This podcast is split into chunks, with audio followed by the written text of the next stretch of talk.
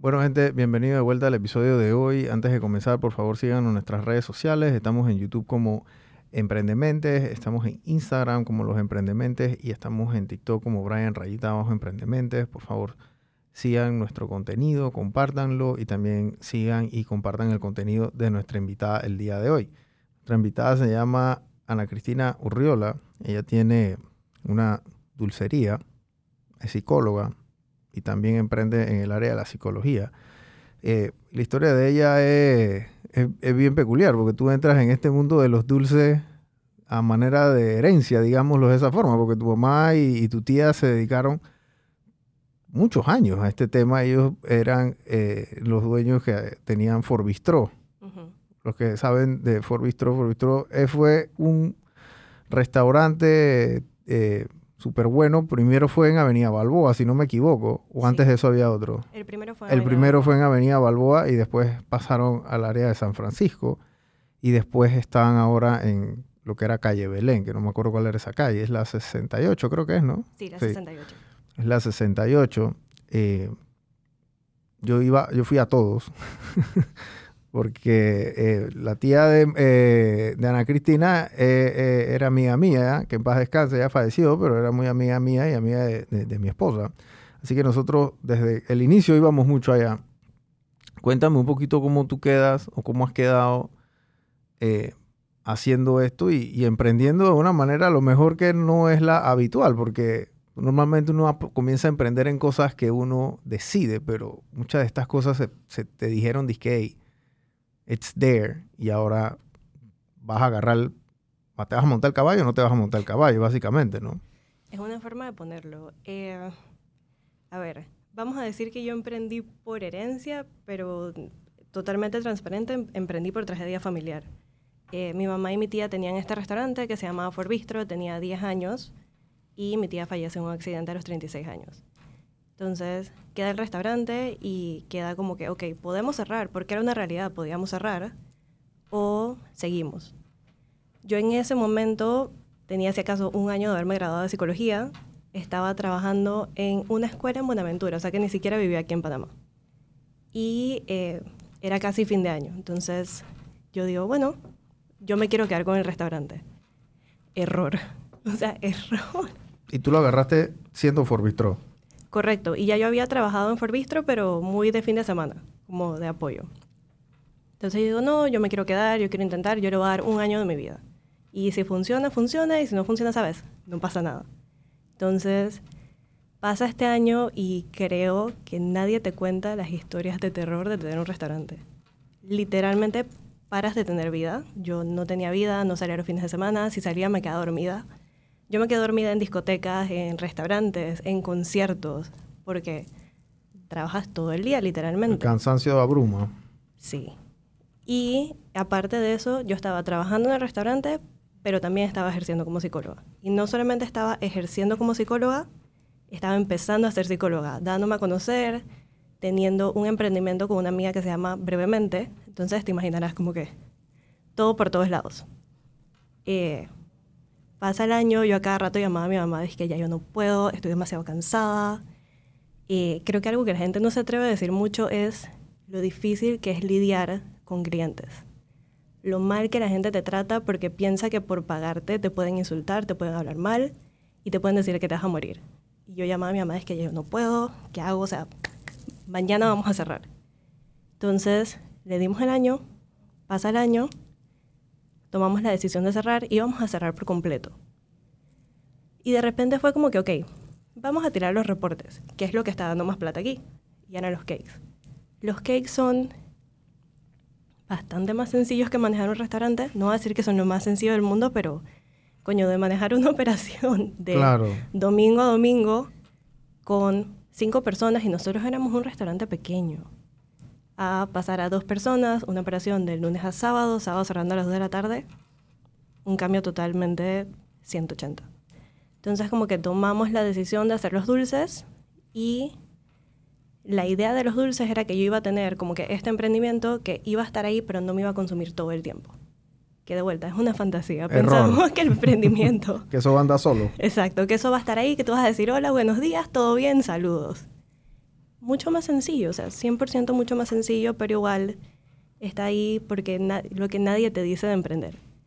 El MINSA, el gobierno, los impuestos, eh, cualquier cosa que uno no se le ocurra que tienen que pagar. Por ejemplo, no sé si saben que tienen que pagar por poner música en los restaurantes. Sí, hay que pagar el tema de las licencias de música. Que en mi mente no hace sentido, porque si ya yo estoy pagando Spotify, Spotify le está pagando a los artistas, porque yo le estoy pagando a una entidad aquí? O sea, como que no me cabe. Pero hay muchas cosas que uno no espera que pasen y que empiezan a pasar cuando estás emprendiendo. Pero sí, la decisión fue como que vamos a hacer vamos a hacer los dulces, va a ser un poco más sencillo, no voy a tener que estar todo el tiempo, porque al final mi carrera es de psicóloga. Y es una división de tiempo entre estas dos cosas, que a la vez lo que sí te consume emprender es energía mental. Es todo el tiempo estar pensando en qué cosa nueva voy a hacer, si las cuentas están dando, si puedo pagar las cosas. Y creo que mucho tiempo de emprender es no remunerado. Es haciendo cosas para que me conozcan, para que me veas, para que todo esto. Y creo que lo más irónico es que yo soy una persona bien reservada y soy bien introvertida. Pero esa no es una realidad para emprender. O sea, tienes sí o sí que hablar con otras personas, conocer otras personas, salir otras personas. Y creo que ahora está muy de moda TikTok. Y yo uso mucho TikTok. Sí, yo veo tu contenido ahí. Y yo no te puedo decir que hago TikTok porque me encanta. O sea, sinceramente yo no quiero estar en mi casa grabándome hablando de nada, pero toca. Y hasta el momento pareciera que funciona. Es como la red más orgánica que hemos encontrado. ¿Y, y, cuántos seguidores tienes en, en, TikTok ahora mismo? En sería tendremos como unos 600 seguidores. En brevemente, si nos está yendo mejor, tenemos casi 9.000 seguidores. Ok. ¿Y tú en cuál hablas? ¿En las dos? En las dos. Ok. Ok. Eh, tú agarras el restaurante, decides que casi lo vas a cerrar, haces como que tu análisis, tu estudio, qué sería cuánto tiempo, y bueno, decides, bueno, no voy a cerrar del todo, sino que le voy a, cambiar el nombre. ¿Por qué le cambias el nombre? Porque se llamaba Forbistro, ah, vas a perder la marca esa de Forbistro y entonces ahora le pusiste quesería. Es como que, ¿por qué, por qué soltar esa, ese, esa marca que tenía casi 10 años o más. Habíamos cumplido los 10 años, estoy bastante segura. Em, la idea de soltar la marca fue un poco separar esa imagen de mi mamá y de Marifer en el restaurante. Porque la gente le sigue escribiendo a mi mamá pidiéndole dulces, a pesar de que ella se separó totalmente de eso. Entonces queríamos de alguna manera que se siguiera relacionando al restaurante, pero que sí hubiera un corte, como que estas son las nuevas personas que van a estar ahí metidas. Y es un poco complicado hacer ese corte no solamente porque la gente le sigue escribiendo a mi mamá, sino también porque Rosemary, que es la persona que está con nosotros desde que abrimos el restaurante, sigue siendo la persona que está en quesería todo el tiempo. Pero Forbistro ya tenía su línea de cakes, se llamaba Forbistro Cakes, entonces nos quedamos con las mismas cuentas, como que hicimos el cambio de nombre, anunciamos que íbamos a hacer el cambio de nombre, hicimos un cambio de branding totalmente diferente. Forbistro era un poco más casual, era casual, era, era muy marifer, verdaderamente. Era muy casual, muy alegre, muy, ¿sabes? Echado para adelante. Y la idea con Quesería era darle un poco más como de un upgrade. Entonces los colores son como más soberbios, son más elegantes, es un poquito más calmado, por así decirlo. Y se llama Quesería porque cuando nosotros vamos y pedimos cakes, no decimos, quiero un cake, decimos, dame un cake. ¿De qué tienes el cake? Y compras un cake, entonces vamos a repartir el cake. Y de ahí sale el nombre. Cake de dulce y el sería viene de la dulcería. Entonces, la quesería. Ok. ¿Y con quesería cuánto, cuántos años tienes o cuánto tiempo tienes andando? Meses. ¿Meses?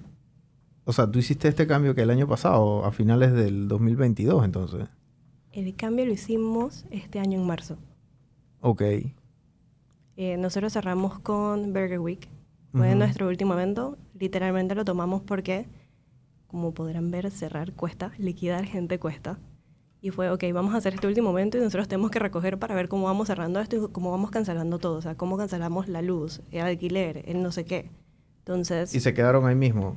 Sí. O sea, tuvieron que renovar entonces el contrato. La idea era mudarnos.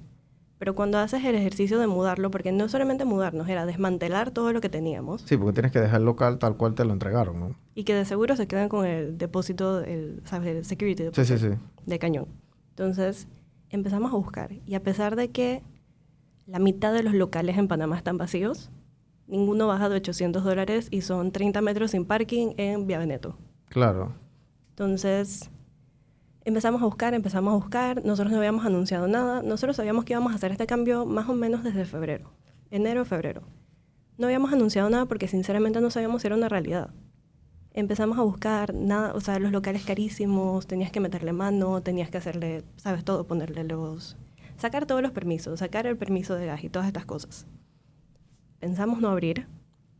De repente viene Amael de 7 grados, dice que yo me uno a ustedes. Entonces, lo que estamos haciendo es que ellos están en la parte de arriba porque es un local de dos, de dos pisos. Ujú, ujú.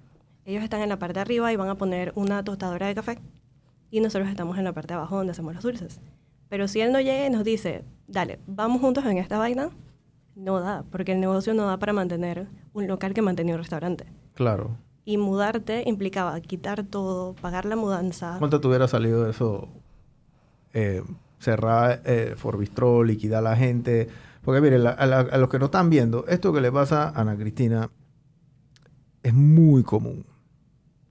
Eso es como cuando tú estás a mitad, tú tienes que llegar a algún lugar y el camino es extremadamente largo. Imagínate que tú tienes que cruzar la selva del Darién. Y ya llega un punto que tú estás cruzando la selva del Darién y estás en la mitad. Entonces te sale, o estás más de la mitad. Te sale peor coger para atrás que seguir para adelante. Y eso muchas veces es lo que le pasa al emprendedor, porque tú estás en una situación y tú dices, hey, voy a cerrar, pero posiblemente cerrar me cuesta mucha más plata que seguir operando. Entonces yo prefiero tratar de ver cómo lo hago para perder plata y dejarlo even a perder un pocotón de plata ya, que no vas a poder volver a recuperar, porque esa es plata que se fue, ya, eso no es que una inversión que posiblemente yo, esto no es una acción en, en el stock exchange que, bueno, bajó ese precio y, la- y tengo la acción y, bueno, eventualmente puede subir, no, ya, se fue. Y eso es lo que te pasó a ti con, con este, con este asunto. ¿Cuánto te puede costar liquidar a este poco de gente? ¿Cuántos empleados tú tenías? ¿Cuántos colaboradores tenías tú? Yo nada más tenía cinco personas. Tú tenías cinco personas y que uh, me imagino que tuvieron contigo, bueno, con tu tía y con Marifer, eh, eh, digo, con tu mamá y con Marifer trabajando muchos años. Así que esas liquidaciones fueron altas. Vacaciones, temas de eh, primas de antigüedad, temas de décimo, más la sociedad también. Tienes que cerrarla. Cerrar una sociedad también tiene un proceso, cuesta. El mismo local, cuando tú haces un contrato de arrendamiento, tú llegas al local y el tipo te tiene que dar el, el visto bueno, li- li- literalmente, y tienes que dejar el local tal cual él te lo entregó. Y como es un restaurante, ustedes hicieron modificaciones ahí, pero por miles de dólares. 100% todo eso. Eh, a ver, nosotros teníamos cinco personas, dos de esas personas estaban embarazadas. Chus. Una estaba embarazada, la otra acababa de dar a luz. Fueron 30 mil dólares en liquidaciones. Wow. Nosotros teníamos personas que tenían 8 años con nosotros. ¿Y cuánto costaría desmantelar el local? No tengo idea. Mi mamá trabajaba en construcción y me dijo, no, te o sea, desmantelar esto va a ser otra plata. Sí, vas a tener que eh, vender un riñón. Embalarlo para meterlo en un depósito porque ¿qué haces con todo esto? No lo puedes dejar aquí tirado. Ujú. Eh, y cerrar la sociedad, porque la otra que estábamos, que si abríamos o no abríamos era, ok, tienes que avisarme si vas a seguir con los cakes, porque yo tengo que cerrar esta sociedad y cerrar esa sociedad también me cuesta plata. Y te cuesta abogados, y te cuesta gente que haga todo el trabajo. Entonces, yo verdaderamente me pregunto, ¿cómo siguen abriendo tantos restaurantes por todo Panamá como si costara dos dólares? Claro. Entonces yo creo que también la gente piensa que montar un restaurante es como yo monto un restaurante, lo vendo y estoy haciendo plata. Yo creo que en una realidad tú no estás haciendo plata en dos años. O sea, sinceramente, la experiencia puede ser diferente para las personas, pero tienes una inversión inicial, tienes todos estos compromisos, todos estos permisos, todo que tienes que sacar, que ¿en qué momento? Sí, la rentabilidad del restaurante no la van a sacar en dos años. Nadie saca eso en dos años. O sea, lo están lavando plata. Así se lo pongo. Así. Yo fui banquero muchos años. Eh, yo- yo- el punto de quiebre o el punto de equilibrio en un restaurante, con suerte te puede llegar al año 4 o 5. Si fuiste bueno administrando, tuviste un buen local, no te subieron la renta, no te pasó ninguna cagada. O sea, as- as- así como lo está diciendo Ana Cristina. Eh, tú, tú la línea de dulce las has agarrado, digamos que agarraste del negocio que tenían lo más rentable, que eran el tema de los dulces, lo, lo- lo más descomplicado en comparación a manejar un restaurante, comensales, la permisología cambia totalmente, ya no tienes que pagar, te ahorras un pocotón de, de, de gastos y costos. Tu modelo de negocio cambia totalmente y asimismo la manera con la cual tú haces tu mercadeo y haces tu, tu generación de contenido. Porque yo di contigo fue por, por las redes, porque yo te vi en tu TikTok. Y yo dije, puta, esta pelata, una, una dulcería, una cosa, y después es como que viendo otras cosas, vi, dije, "Put- es que esta vaina era de Forbistro, por eso fue que yo te pregunté si tú eras hermana de Marifer, y no, bueno, bueno, al final me dijiste que era tu tía.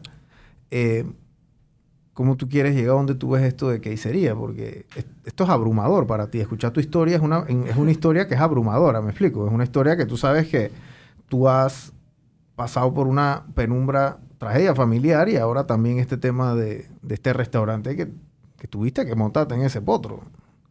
Sí, o sea, vamos a decir que me tocó hacer una decisión antes de lo que me hubiera tocado hacerlo definitivamente. La realidad es que por más que cerrar costaba un montón de plata, creo que es ese, ¿sabes? Esa fantasía de que no es que si sigo tal vez haga plata y no voy a perder toda esta plata, pero mejor es como que arran- arrancar el blog. Pero al final como que la decisión de seguir sí fue mía, eh, pero el modelo de negocio cambia totalmente. La idea es que requiera mucho menos personas para manejarlo. La idea es que eventualmente simplemente sean espacios muy pequeños que se puedan replicar en diferentes puntos de la ciudad. Como que veamos si eso va a ser una realidad o simplemente va a ser una realidad tener este, pero definitivamente es ese cake que no es el típico cake que vas y compras en un supermercado, pero tampoco es este cake de pastillaje gigante de 7 mil dólares. Es como un intermedio. Ujú. Es quiero un cake bonito, no me quiero gastar toda la plata del mundo, pero quiero que sea bonito, quiero que sepa bien, quiero que tenga presencia y quiero que se vea. Entonces, como que poder replicar eso en pequeños locales de 50 metros. O sea, ahorita mismo nosotros tenemos más local del que necesitamos, pero sinceramente es mejor más local del que necesitamos que agarrar todo eso y mudarnos. Porque si hay una realidad es que el quedarme con la sociedad, el quedarme en el lugar donde estaba, es que yo como Ana Cristina me ahorré la inversión inicial que hubiera tenido que hacer, si hubiera tenido que comprar equipo, que adecuar un local, que mudarme, como que todo este tipo de cosas. Claro. Entonces sí, definitivamente cambia, pero es nuevo. Tiene Otra vida. cuatro meses, entonces todavía estamos viendo como que hacia dónde va. Ok. ¿Y están siendo rentables ahora mismo? ¿O están ahí sobreviviendo? Estamos, depende cómo defines ser rentable. Yo no me pago un salario. Ok. Yo tengo una socia que tampoco se paga un salario. Pero no tienes que poner plata al fin de mes, dije. Tienes que poner plata a fin de mes. No tengo que poner plata a Ah, fin de mes. Entonces está siendo rentable. No tengo que, sinceramente, la preocupación que yo sentía teniendo el restaurante versus teniendo esto es, yo puedo pagar mi alquiler a tiempo, puedo pagar mi luz a tiempo, puedo pagar la tarjeta de crédito a tiempo. Antes nos manejábamos mucho, eh, no sé si saben, pero para pagar la luz tú tienes dos meses. O sea, tú tienes un mes, no sé cómo- o sea, son dos meses, si no pagas esos dos meses te la cortan. Ujú. Nosotros vivíamos en ese límite. Yo estoy pagando aquí para que no me corten la luz, aquí para que no me corten el internet, aquí para que no me corten lo otro. Y muchos restaurantes lo que hacen es que tienen líneas de créditos con sus proveedores, que fue algo que por suerte nunca tuvimos que hacer porque imagínate liquidar, cerrar y luego tener una línea de crédito. Y yo no creo que mi realidad sea la única realidad. Yo estoy hablando de un restaurante que se mantuvo 10 años en el mercado. O sea, de verdad que no creo que yo sea la única que haya pasado por todo este desastre, Cero. por todo esto. No eres la única.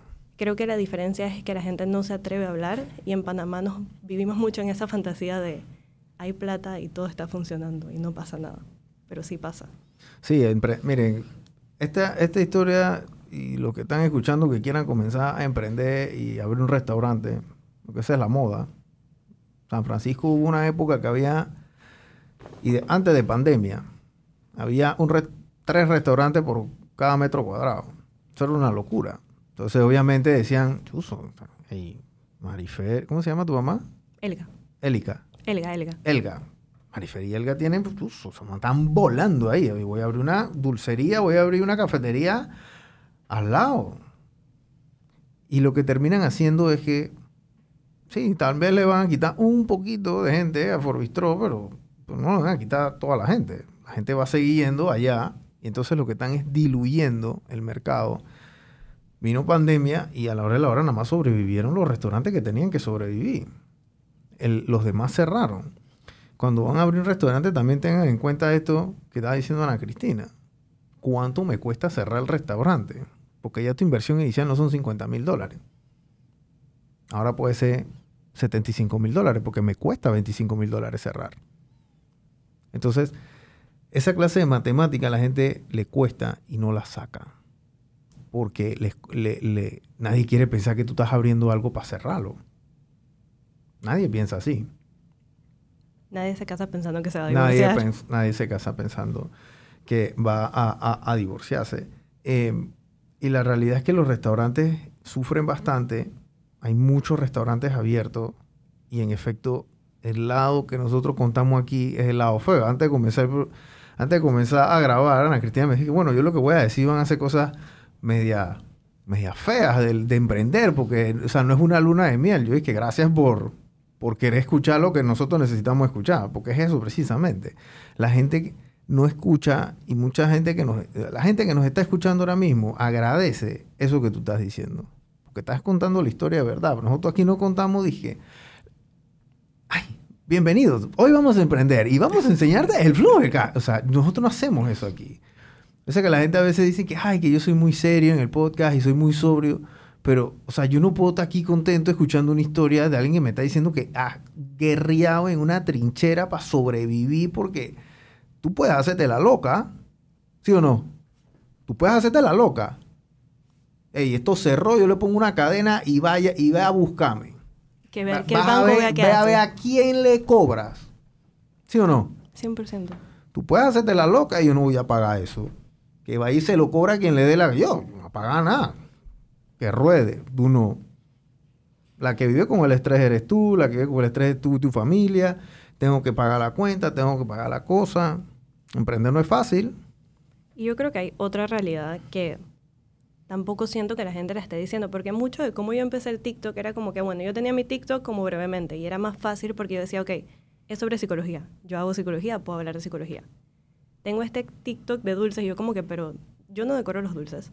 Lo sé hacer, pero tengo alguien que lo hace. Yo no estoy ahí todo el día, como que de qué hablo.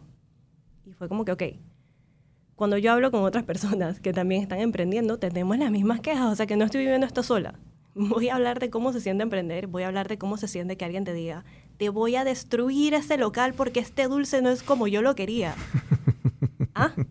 Sabor que pediste, tamaño que pediste, decoración que pediste, ¿vas a destruirme el local por un dulce? Yo creo que hay problemas más grandes que eso.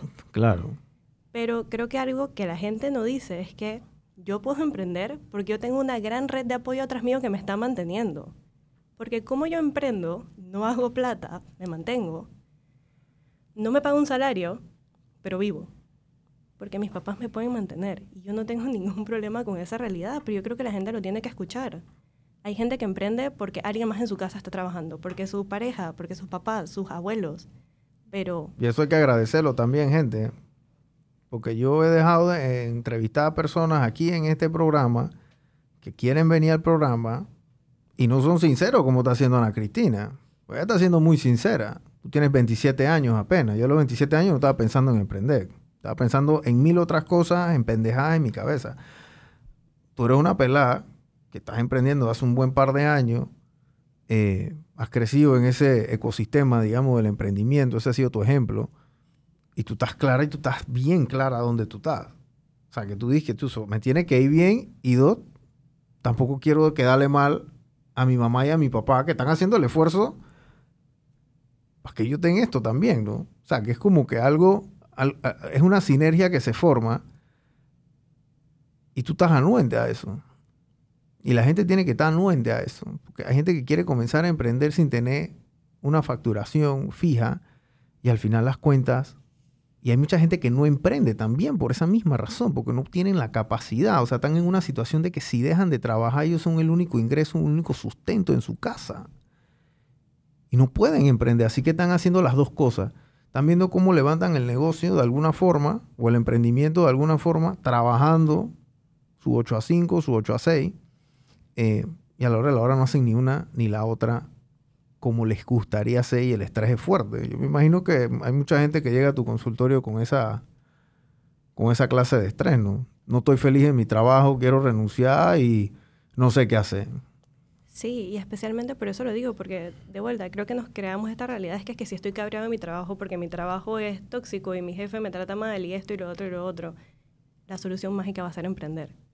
Entonces cambiaste a trabajar de 8 a 5, de seguro hay trabajos donde te exigen mucho más que eso, pero emprender es trabajar de lunes a domingo, de 6 de la mañana a 11 de la noche.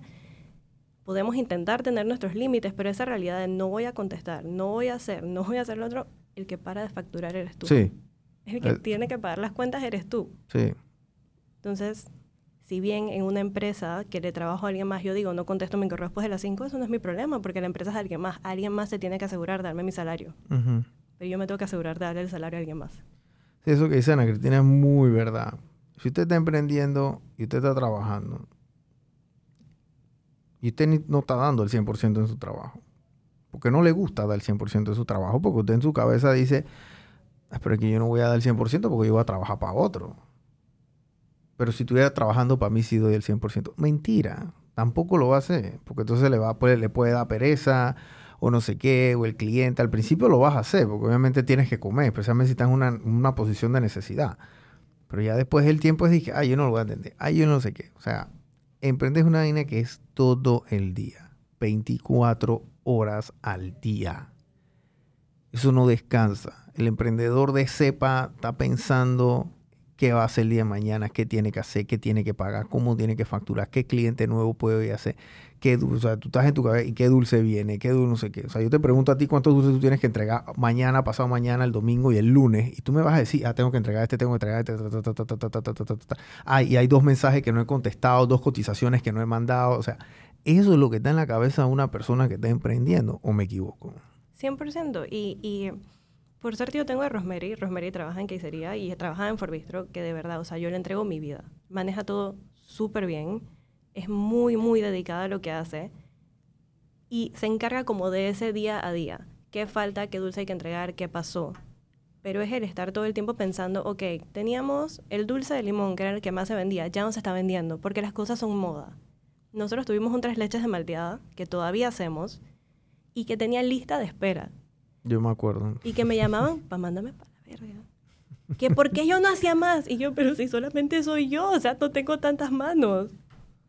Pregúntame si ahora tengo lista de espera para el tres leches. Se vende, definitivamente es un producto que le va bien y que la gente sigue preguntando, pero yo no tengo una lista de espera. Claro. Lo que significa que todo el tiempo estás pensando, ¿y qué evento hago ahora? ¿Y qué invento ahora? ¿Y qué producto nuevo saco ahora? Y creo que cada uno escoge qué le parece mejor. Me parece mejor tolerar tener un horario fijo, tener que pedir vacaciones eh, y todo lo que venga con un trabajo fijo. O prefiero tolerar la incertidumbre de no sé si me va a ir bien, tengo que estar pensando qué cosas nuevas voy a sacar y todo lo que venga con emprender, como que cada cual tiene lo que le funciona y lo que no le funciona. Claro.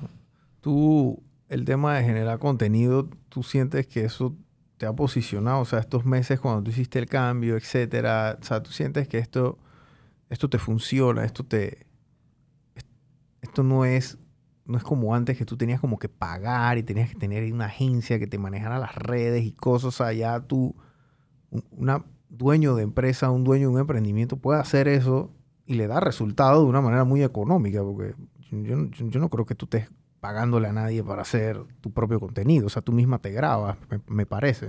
Sí, em, es otro trabajo. O sea, las redes son otro trabajo. Es qué voy a sacar, qué tanto estoy dispuesto a hablar, porque con las redes vienen los insultos, la gente hablándote mal, preguntándote cosas que no tienen sentido. Em, por primera vez en mi vida yo tengo mis redes personales privadas.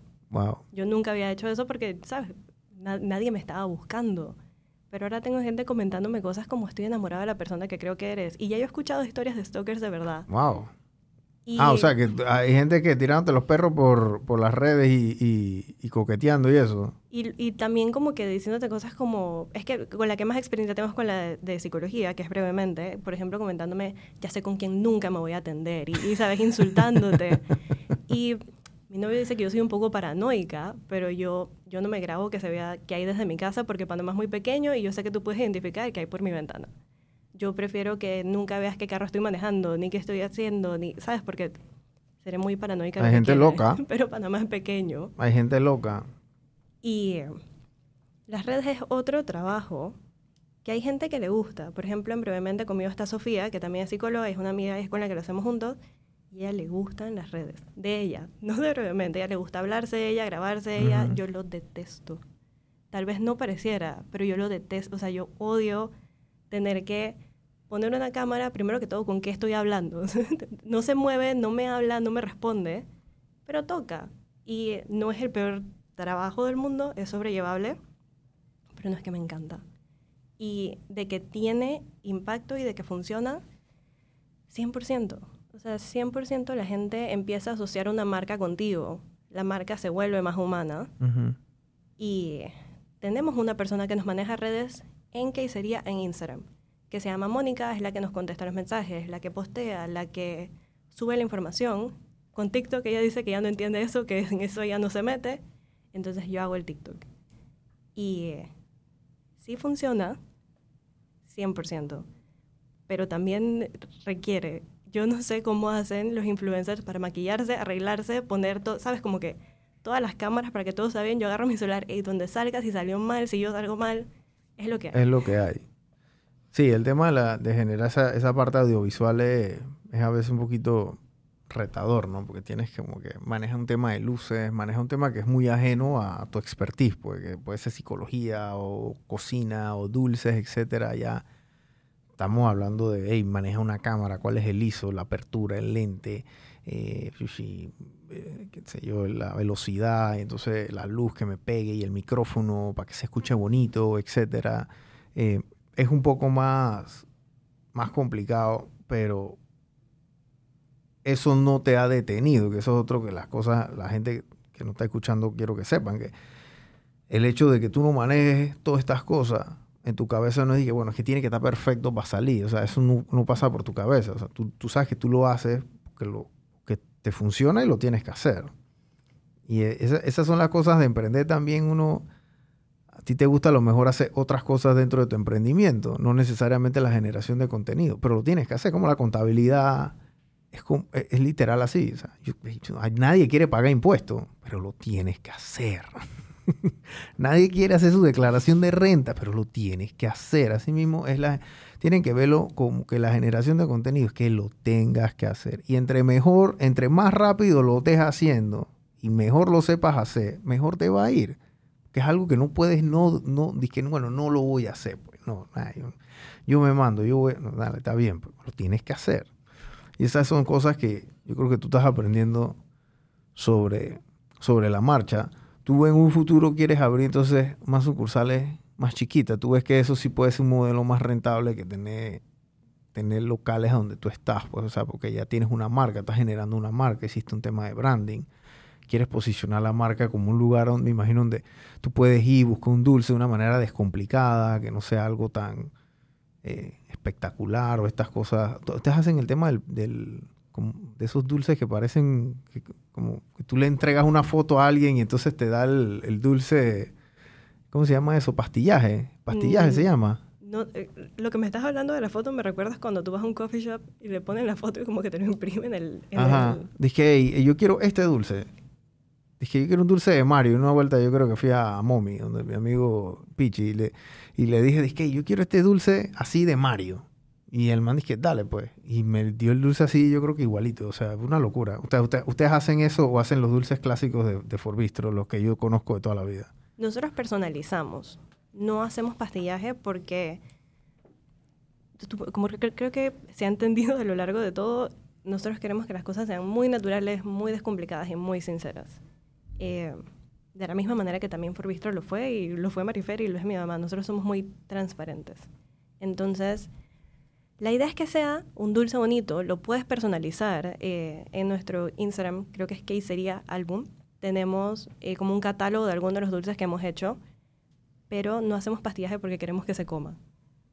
Y, paréntesis, el icing no es lo más delicioso del cake, porque no lo es. No, yo no he probado ningún cake que yo diga, wow, que icing tan rico, me lo quiero comer, pero sabe mejor que el pastillaje. Claro. Entonces, te lo personalizamos con lo que tú nos envíes y sí se personalizan, pero también tenemos como el dulce clásico. ¿Sabes? Ahora está muy de moda los dulces vintage. Los que tienen como las rochitas. Eh, también hacemos esos. Tenemos como un estándar, ¿sabes? Tú pides tu dulce y viene semipasteado en crema de vainilla con sprinkles de colores. Ese es el que se le entrega a todo el mundo, al menos que tú lo quieras personalizar. Pero nuestras personalizaciones se pueden hacer de un día para otro. Entonces también es muy express. Entonces la idea de esto es que tenemos muchos como ay, se me olvidó el cumpleaños de mi esposa. Puedes hacerme algo bonito para que se vea que sabes que le metí mente y que, que, que lo pensé y que me acordé. ¿Cómo no? Pasa acá, caballero olvidadizo. Nosotros hemos hecho dulces de bodas del mismo día para el mismo día de gente llamándonos y que me confundí. No, es- no, es- no, ese sí, no, ese sí hay que meterlo preso. Ese sí hay que meterlo preso. Me confundí, te dije la próxima semana y resulta que es esto, ¿a qué hora me lo puedes Ay, ya entregar? la máquina. Entonces, la idea es de este dulce bonito, descomplicado, que sepa rico, que te lo puedas comer todo y que se pueda hacer de verdad. O sea, tú necesitas un dulce de boda hoy a las 5 de la tarde, a las 5 de la tarde tenemos un dulce de boda de cuatro pisos, Wow. totalmente comestible. Entonces, es esta idea de poder replicar este pequeño local en diferentes puntos de Panamá, porque Brisas está lejos de San Francisco y estará lejos de Chorrera. Entonces, ahorita te lo podemos mandar por delivery, pero qué rico tenerlo en ese lugar. Sí. Y, y, y, y los, bueno, no sé cuántos son los precios, pero los precios como, como, como- en cuánto pueden oscilar. O sea, porque hubo un tiempo que las dulcerías también eran como que, o sea, se volvieron una moda, ¿eh? en efecto. Eh, y, y digo, yo sé que los precios de los insumos han subido, pero a veces yo sentía como que, o sea, como, como que estaban muy disparatadas, porque yo, yo no sentía que Forbistro era caro en lo absoluto, pero a lo mejor otros lugares yo dije, o sea, pero si Forbistro es mejor que esta gente, o sea, y estos manes me están cobrando más y me, me explico, como que había una disparidad en eso y cómo tú sientes que eso va, o sea, ustedes han mantenido por lo menos este tema de, de los precios por lo menos relativamente igual, ¿no? Los insumos se han subido un montón. O sea, algo que antes, no sé, un saco de harina antes me costaba 50 dólares, ahorita me está costando 70 dólares. Wow. Eh, lo que nosotros teníamos era un inventario extremadamente manejado. O sea, era se compra lo necesario y esto es lo que hay y, y, ¿sabes? No se va a sobrecomprar porque no tenemos la capacidad de hacerlo. Nuestros márgenes no eran enormes, pero de igual manera yo creo que nadie se imaginaba que en ese restaurante de dos pisos habían cinco personas. Cinco personas era, o sea, yo he visto cafeterías como gente. Sí. Entonces era mucho de un personal muy eficiente, porque creo que era un personal que se sentía muy cómodo trabajando donde estaba. Nosotros teníamos una muy buena relación, nos llevábamos bien, salíamos a comer juntas, como que, sabes, un ambiente de trabajo, por lo menos desde mi perspectiva, muy agradable. Entonces era una cuestión de tener esos gastos extremadamente agarrados, algo que re- redujimos, reducimos, bajamos todavía más con la quesería, porque agarramos y quitamos el punto de venta que nos manejaba, por ejemplo, cuántos cakes vendíamos, lo estamos haciendo a mano. Es más cómodo, no, tenemos que facturar de manera electrónica, es aburridísimo, pero sabes que yo tengo que ver de dónde gasto. Yo tengo solamente dos personas, ya yo no estoy pagando recargo de domingo. Entonces, ¿cómo se mantenía eso? Sí, no eran los márgenes más grandes del mundo, porque no lo eran, pero era mucho de reducir costo. Y la otra realidad es que yo y mi otra socia, que se llama Marvis, hacemos muchas de las cosas. Nosotros montamos los mercaditos, a veces llevamos las cosas, nosotras compramos las cosas. Entonces, puedes bajar los costos, pero sí te toca estar bastante metido. Y en cuanto a precios en el restaurante, tú puedes encontrar un dulce desde 12 dólares. Es un dulce pequeño, es un dulce para cuatro porciones, es más que todo como para, es un regalito. O sabes, voy a celebrar en mi casa, no quiero mucho, pero nuestro dulce más caro, que es un dulce de boda, es de 300 dólares. Wow. Un dulce de boda cuesta miles y miles de Sí, dólares. Sí, no tan, no es tan, no es tan, digo, un dulce de boda en 300 dólares, belleza. Eh, lo que dice Marisfer es, mira, yo hace poco subí un video en la cuenta de Instagram de, de este tipo de Nueva York, Don Bolayo, el dueño de Arizona Ice Tea, y él, yo no sé si tú lo viste, pero eh, Arizona Ice Tea es un té frío de estos que, bueno, todo el mundo dice que no, ya no cuesta 99 centavos, que en Panamá, obviamente no va a costar 99 centavos en Panamá, ni en Venezuela, ni en México, ni en República Dominicana, porque de los Estados Unidos acá hay un flete que hay que pagar, gente, por favor, sean serios. O sea, pero en los Estados Unidos hay lugares donde eso todavía cuesta 99 centavos. Em, y la manera que él sigue manteniendo ese precio de los 99 centavos es que es muy fácil subirle el precio a las cosas. Eso lo hace un niño de 6 años. Pero manejar los costos, eso no es fácil. O sea, ustedes están cuidando literalmente el centavo en todo su proceso y viendo que no se salga nada, que no haya todo está herméticamente sellado y que ese proceso sea eficiente. tú no compras más harina de lo necesario porque entonces tienes un saco de harina ahí que no vas a usar a lo menos que tengas que vender y entonces para vender tienes que invertir tiempo y ese tiempo te cuesta tiempo de producción y así sucesivamente. O sea, ustedes tienen esa parte, digamos que bien aceitada, como dice uno, ¿no? Claro, y también creo que algo que sucede es que nos olvidamos de que los emprendimientos son negocios. Entonces, estamos todos viviendo esta inflación porque la estamos viviendo. Ve al súper. ¿Cuánto cuesta el súper? Tú pagas 20 dólares y se viste como con un guineo. Sí. Es horrible. O sea, no importa qué tanto, porque en mi casa yo soy igual. O sea, mi súper es así, al pie de la letra, ya yo sé qué compro. Nosotros hacemos el pan, hacemos, nadie tiene que ser tan extremo. Yo tengo mucho tiempo, eso es una realidad. Pero, sabes, también está todo muy meticulosamente armado. Entonces, si tú estás viendo el aumento en el súper, y tú estás viendo el aumento en llenar tu carro, y tú estás viendo el aumento en todo, Cinepolis ya no tiene dos por uno, al menos que vayas y lo compres directo. Es verdad. Como los restaurantes, las cafeterías, las pastelerías no van a tener ese mismo aumento. Claro. Entonces, se ponen bravos si subimos el precio, pero también se ponen bravos si bajamos la porción. Y se ponen bravos si pasamos de un empaque de vidrio a uno de plástico. Pero ¿qué hago? Porque al final tengo un negocio, yo no puedo estar trabajando para perder plata. Claro. Yo estoy trabajando para eventualmente, de alguna manera, hacer plata y poder mantenerme, etcétera, etcétera, etcétera. Sí, yo creo que la gente que se queja del, del, del precio es, digo, eso es un cliente que obviamente dice, el que puede pagar 12 dólares puede pagar 15 o puede pagar 20, ¿me explico? O sea, ustedes no compran todos los ojalá fuera así, todos los días tú vas a comprar un dulce y vas a comer un dulce de una dulcería o de quesería o de donde sea, eso no es así, tú compras un dulce esporádicamente, eh, para un momento especial, un cumpleaños, un bautizo, etcétera. Y, pero el tema del precio y la calidad, porque la calidad yo creo que ahí sí no es negociable. Ustedes no negocian con calidad.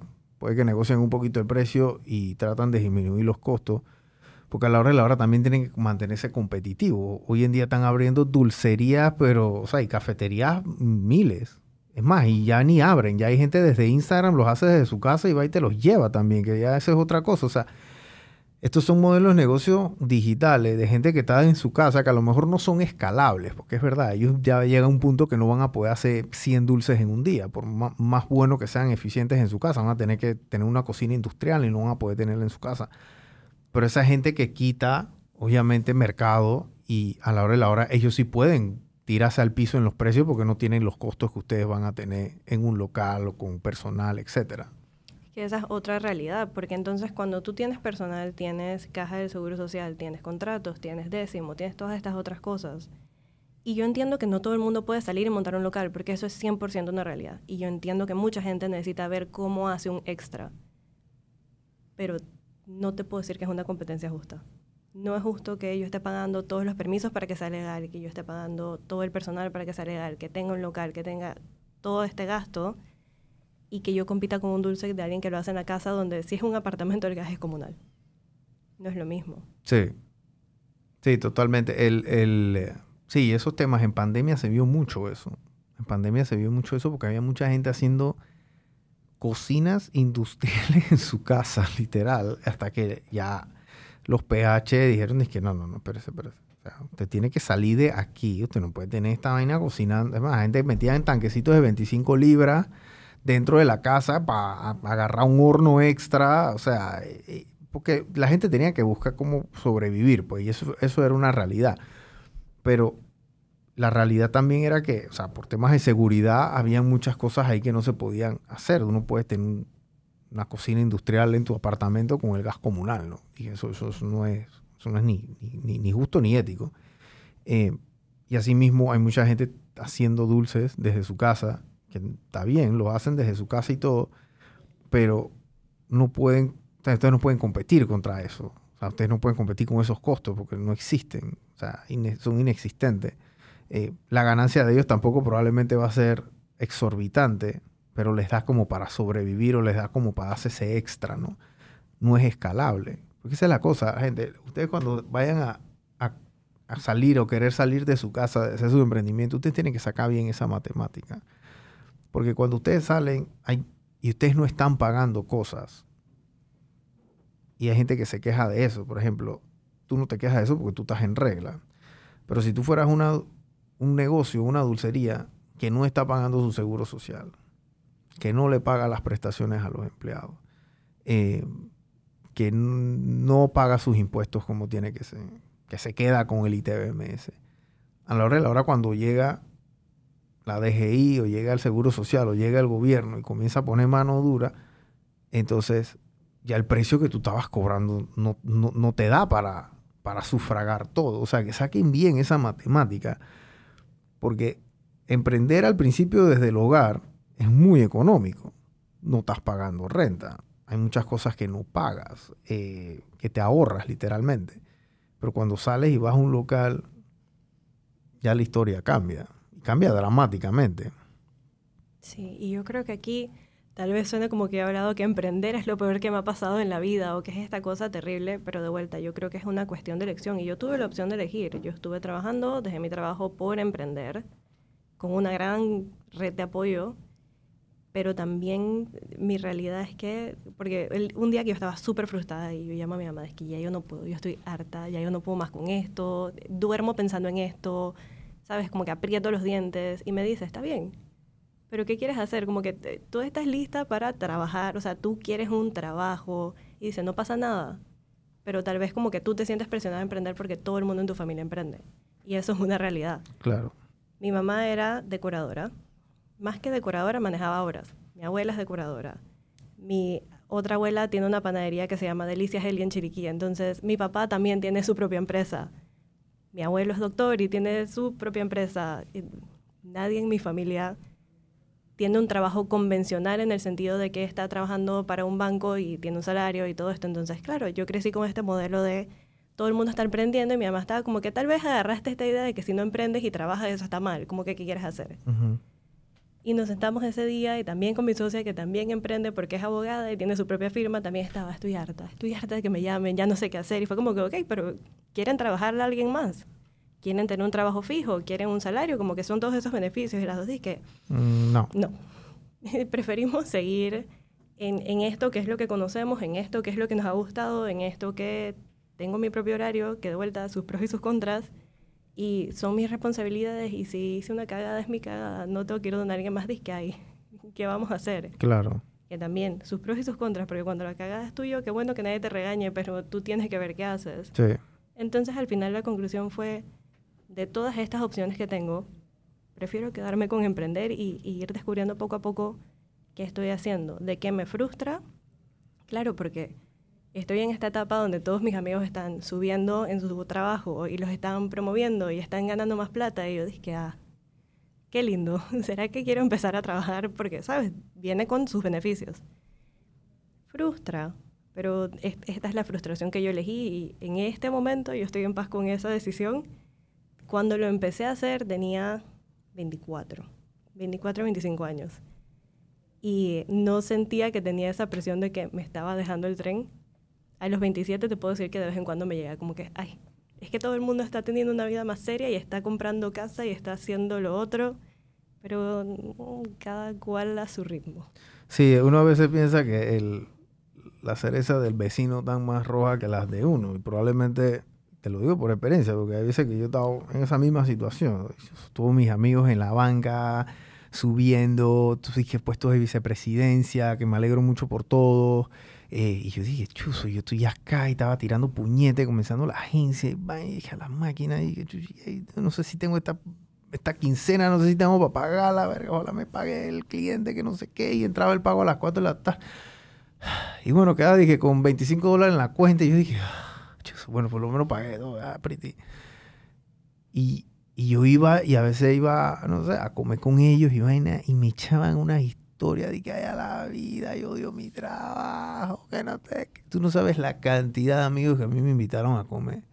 Para que yo les dijera a ellos cómo yo había hecho para salirme del banco y no regresar al año. ¿Qué fue lo que yo hice? Que ¿Cómo fue? Que, o sea, ellos querían entender ese proceso. Porque uno piensa que el que está trabajando es gente que le va muy bien trabajando y todo, pero hay algo que tú no puedes comprar es el tiempo. Tú eres dueña de tu tiempo. ¿Me explico? Y eso es un commodity que no todo mundo, todo mundo tiene. Es complicado porque ya una persona que trabaja en un banco, un asegurador, una financiera o lo que sea, eh, entre más sube, ya no puede salir a las 5 de la tarde. Ya tiene que quedarse más tiempo, ya tiene más responsabilidades, ya tiene más estrés. Eh, posiblemente no tenga una educación financiera ecuánime y, y consona con la realidad y tenga un estilo de vida mucho más alto que el que su salario se lo permite, porque puede financiar muchos de esos lujos y esas cosas que no son necesarias. O sea que él, para salir de una situación así, y no conozco a tus amigos o, ese grupo de gente de tu generación, pero para ellos salir a emprender, después de haberse comprado la casa, el carro, el bote, o salir de viaje, o comprarse el reloj, comprarse eh, los gadgets en la casa, y los muebles, y la barbacoa, ya él es esclavo. o sea, él va a tener que jubilarse para poder pagar todo este poco de chéchere, porque si él deja de trabajar y está ganando 5 mil, 6 mil dólares, él no va a comenzar un emprendimiento de una vez ganando 5 mil, 6 mil dólares. Eso no existe. O sea, no es que tú dejas tu silla y te vas para la otra de una vez. O sea, emprender es lo más difícil, en mi opinión, que tú vas a hacer después de tener un hijo que también es una cuestión de aprender a tolerar no vivir siempre bajo esas apariencias que vivimos aquí en Panamá. Y que no voy a decir que no son importantes, porque a veces tú tienes que verte o arreglarte de cierta manera para que te contraten en ciertos lugares o en ciertos espacios. Esa es una realidad que no podemos negar. Pero creo que con emprender viene mucho de estar cómodo con tener el mismo carro por 10 años. Sí. Porque lo que tú dijiste, tú te puedes financiar una vida a punta de tarjetas de crédito, a punta de préstamos, a punta de lo que tú quieras pero yo, yo Ana, no, no doy con ese estrés de saber que le debo plata, porque también en este momento no tengo esa necesidad ni de deber carro ni de deber casa, pero estoy hablando como de, de verlo por querer lujo. Es que me quiero comprar una Lexus porque todo el mundo se ve, todo el mundo tiene uno. Es que yo quiero vivir en Costa del Este porque financieramente me puedo endeudar para vivir ahí. Cuando puedo vivir en otro lugar y yo no sé cómo tú pagas una deuda de 500 mil dólares, un millón de dólares en tu vida esa matemática a mí no me cuadra. Entonces, emprender tiene mucho de andar todo el día en zapatillas, en sweatpants, sudado, sucio, moviendo cajas, con el mismo carro que tienes hace 10 años que está chocado porque no le vas a arreglar el choque, porque sí se ve feo, pero puedo usar esa plata para otra cosa, viviendo en el mismo apartamento de un cuarto que compartes con alguien más y, bien, sabes, como que no es la vida más llena de lujos, por lo menos no, no al principio habrán emprendimientos que en algún momento darán para cosas grandiosas y para cosas muy grandes, pero también hay veces que darán emprendimientos simplemente para vivir una vida bien. No una vida necesariamente con todos estos lujos que nos imaginamos y, no sé, que tal vez creemos que va a ser así. Sí, el que más, entre más plata usted gane, usted más va a gastar. Eso es ley.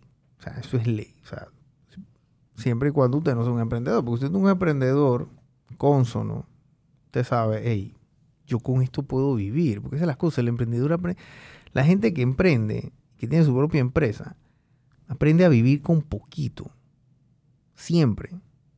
Y a medida que tienen más plata, ni siquiera están pensando en gastar más. Están pensando es dónde van a invertir esa plata. Están pensando en un local. O sea, el día de mañana tú te ganas la lotería. Tú no te vas a comprar un carro. Tú vas a decir que chuzos, me monta a mí un local, me cuesta 25 mil dólares. Yo puedo abrir dos locales si me gano 50 mil dólares en la lotería. Ese es tu pensamiento, digo yo. Ese sería el mío. si me gano esto, yo puedo hacer esto, puedo hacer... de una vez uno comienza como a invertir el dinero, ¿no? Eh, la gente, lo que tú dices de la gente que tiene estas deudas, de que, bueno, voy a vivir en Santa María y voy a comprar un apartamento de 1.2 millones de dólares y financio eh, un millón de dólares y la abono 200 mil dólares al banco. Es una matemática muy real ahora mismo en la banca panameña. Usted va a un apartamento, uno de estos proyectos en Santa María, usted pone, el apartamento le cuesta 1.2 millones de dólares, mi esposa gana 7 mil, 8 mil dólares en el banco, yo gano 7 mil, 8 mil dólares en una aseguradora o, en una empresa que me pague eso, son un ingreso familiar de 15 mil dólares, tenemos uno o dos hijos, pagamos la escuelita, pagamos aquí, y yo puedo pagar una hipoteca de 5 mil dólares. Eso es más o menos lo que te puede salir, imagínate, a 30 años. ¿Ustedes saben cuántos son los intereses de una hipoteca de un millón de dólares a 30 años? Eso es más de un millón de dólares en intereses. Fácil.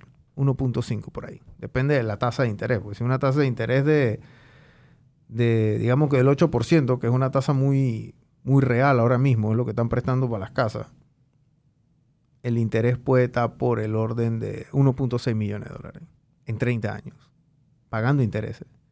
O sea que esas decisiones, probablemente esa familia pudo haber vivido en un apartamento de 400 o 500 mil dólares aquí en San Francisco, enorme belleza. Pero la gana del estatus de vivir en Santa María, más la cuota de mantenimiento, porque eso tampoco lo han metido ahí en la letra. Esos apartamentos tienen una cuota de mantenimiento de 600, 700 dólares.